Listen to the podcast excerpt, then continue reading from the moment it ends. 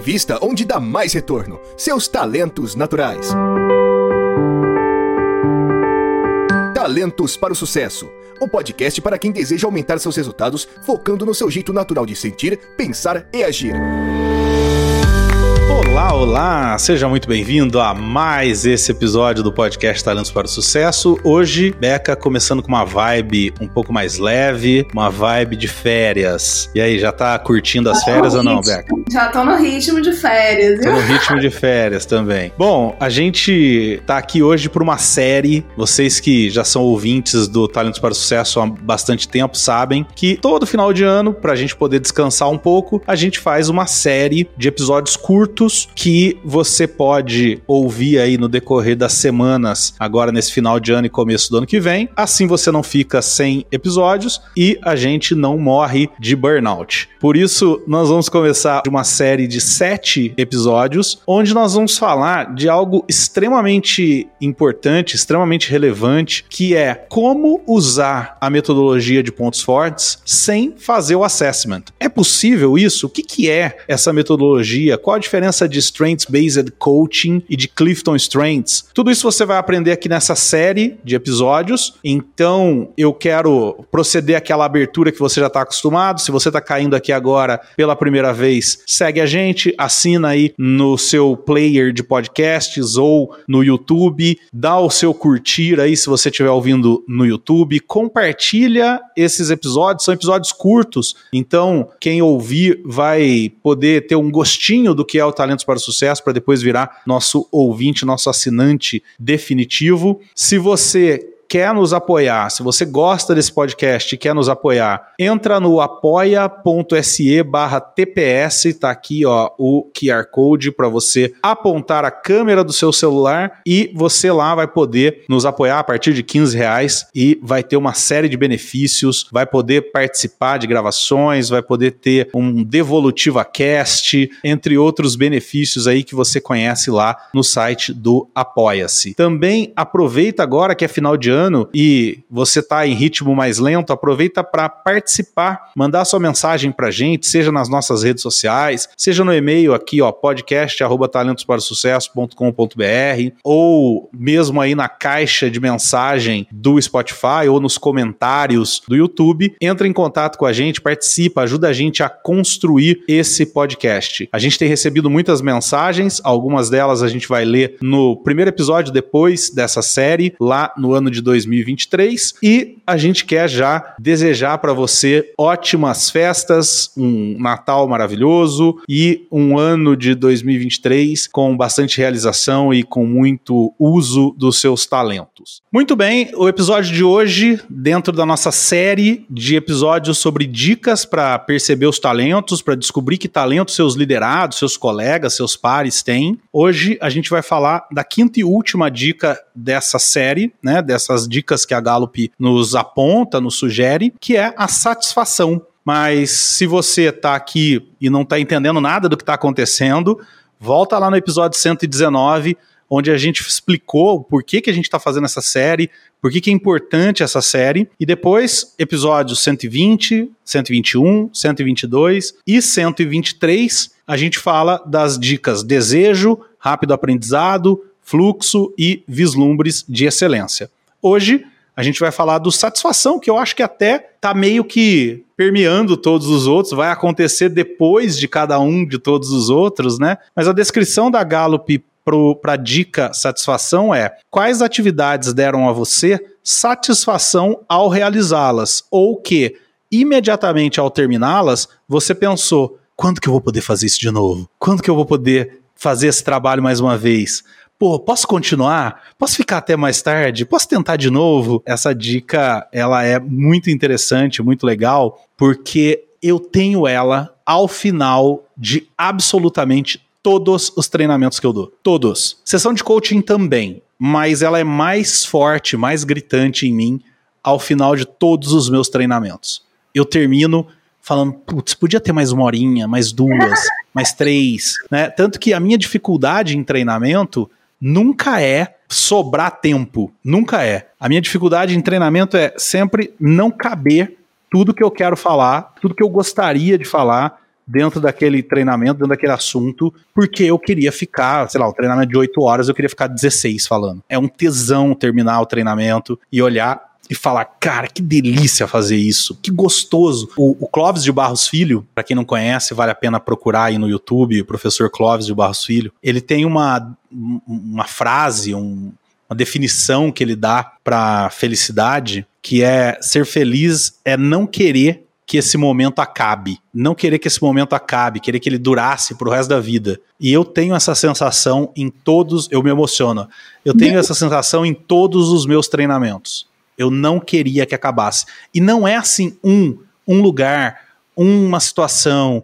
Não. É em todos. Inclusive, eu acho que às vezes eu posso não ter um resultado financeiro maior do que eu poderia ter porque eu me satisfaço demais com a satisfação que eu tenho no final dos treinamentos. Então, o que eu estou dizendo é o seguinte: às vezes eu prefiro dar um treinamento de graça, por exemplo, só para terminar e falar, puta que delícia ter feito isso. Como é gostoso fazer isso. Super me identifico, viu, Rô? Porque eu, eu, você falando aí, eu tô pensando assim, realmente, porque eu tenho o mesmo, a mesma sensação, né? E o mesmo sentimento. E é engraçado porque realmente tem temas que você se identifica mais, né? Em treinamentos. Uhum. Né, você se identifica mais, às vezes há uma equipe ali que você se conectou mais, mas é o que você trouxe, é, mesmo em temas que você não se identifica tanto inicialmente, né? Você vai para aquele treinamento, não é uhum. é tema que você, você, ok, faz, mas não é o tema que você mais se identifica. Mesmo assim, quando você termina, é a mesma sensação. Então, é. realmente é a atividade, né? Você vê que não é o tema, né? Não é o, o grupo ali, cada grupo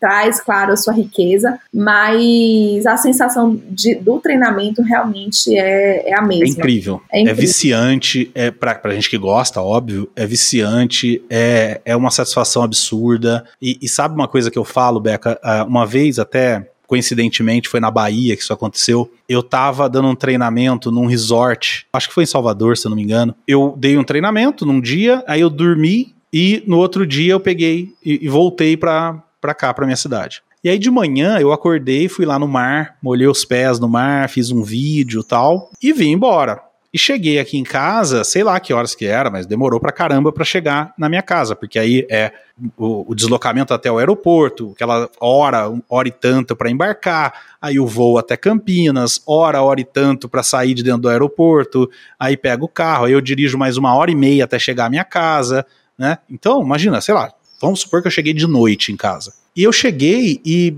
é, eu lembro nitidamente de falar para minha esposa assim: Cara, olha só, eu acordei, eu estava com os pés no mar de Salvador e agora tô jantando em casa. Pergunta se eu tava infeliz, se eu tava triste, se eu tava cansado. Vale. Apesar de que, o que é, apesar de que eu, eu falo muito que o meu trabalho mesmo é a viagem. Não sou um cara sim. que eu gosto muito de viajar. Isso é uma coisa que, que sim, é, é cansativo. Mas o fato de eu ter de eu ir viajar para dar um treinamento cara, eu volto energizado, eu volto alegre, feliz, satisfeito. Agora, você sabe o que, que eu penso muito, Beca? Porque eu tenho a felicidade de trabalhar com isso. Não posso dizer, e eu falo isso sem nenhuma falsa modéstia, não posso dizer que eu construí essa minha carreira, sabe? As coisas foram acontecendo, é, sim, tem, teve muito de dedicação minha, teve muito de esforço, mas também teve muito de pessoas que cruzaram a minha vida, de oportunidades, de sorte, de uma série de coisas que me fizeram, me colocaram aqui. E aí,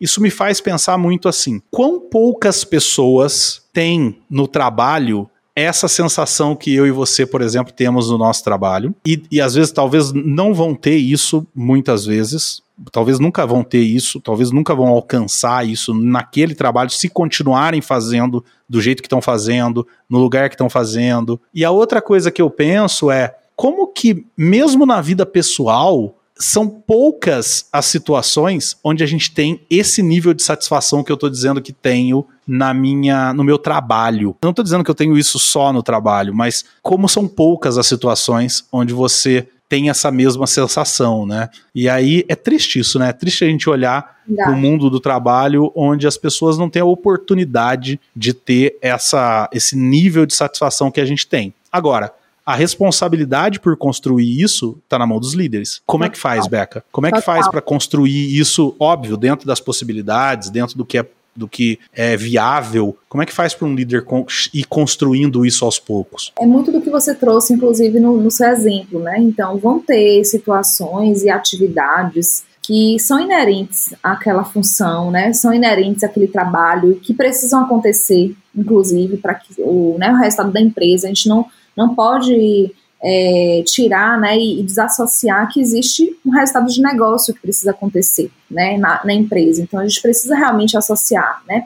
Tem um desafio, tem um objetivo uhum. do negócio ali, a gente precisa alinhar as pessoas também a esse desafio, né? É, mas é importante, então vão ter atividades sempre, como você trouxe aí, ah, eu, eu vou ter essa satisfação, porém eu tenho que viajar, que não é algo que eu, que eu goste. Então, assim, uhum. vão ter atividades, então no nosso caso, é via pode ser uma viagem, mas no caso de alguém que está ali no escritório, pode ser uma atividade ali que ele vai desempenhar, pode ser um, um, relatório que ele tem que fazer.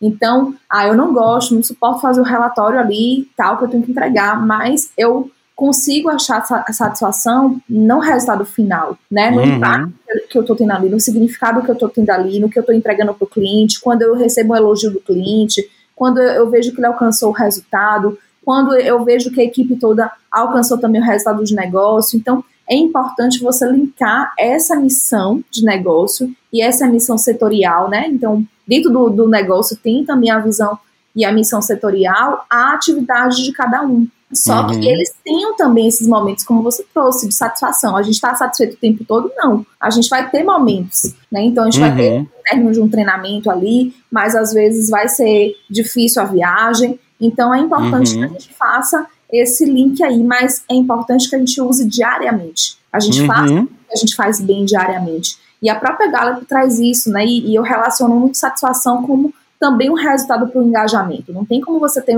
uma, uma equipe engajada se você não tiver uma equipe que esteja satisfeita ali com o que ela faz. Uhum. Então, às vezes, uhum. você quer o engajamento da equipe, mas você está com a equipe totalmente descasada na, na atividade que ela faz. Então, a gente uhum. precisa, se a gente quer uma equipe engajada, a gente precisa se preocupar primeiro com essa satisfação. Então, é realmente linkar. O que é que eu posso é, facilitar aqui para que a minha equipe tenha satisfação no que ela faz e ela consiga, consiga engajar aqui para que alcance o resultado de negócio.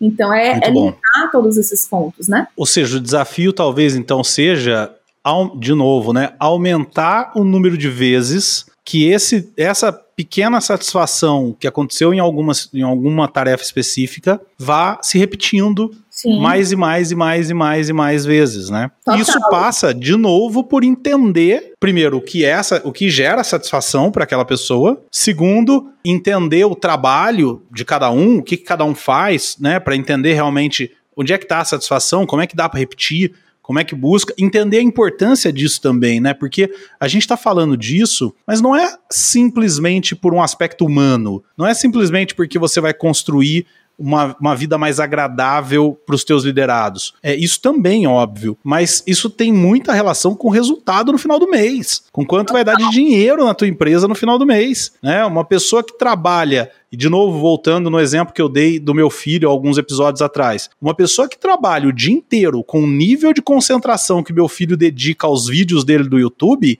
imagina quanto essa pessoa vai produzir no final do mês. Certeza, a produtividade é outra, né? Então, realmente, é, a Gallup traz, né? Quando a gente usa, são seis vezes, né? A gente está mais engajado e mais, mais, 12, mais de 12% a mais de produtividade. Então, é. imagine, isso é muito alto né? Quando é. você compara. E, e às vezes você percebe isso dentro da equipe. Pode olhar, se você tem uma equipe ali, você tem um que tem uma produtividade maior, você pode observar que ele está satisfeito com o que ele está fazendo. Exatamente. Exatamente. Então você relaciona totalmente. Então tá tudo interligado: qualidade de vida, engajamento, é. produtividade. Então a gente precisa olhar para esses três aspectos, né? E relacionar eles. E às vezes a gente acha que a pessoa não é satisfeita porque ela não produz. E na verdade, às vezes ela não produz porque ela não está satisfeita. Isso. Então, quer dizer, uma coisa que eu costumo falar sempre, e vale muito a pena repetir e acreditar de verdade nisso, é que ninguém sai de casa para ser um mau profissional. Ninguém sai de casa para falar, pô, eu quero ir lá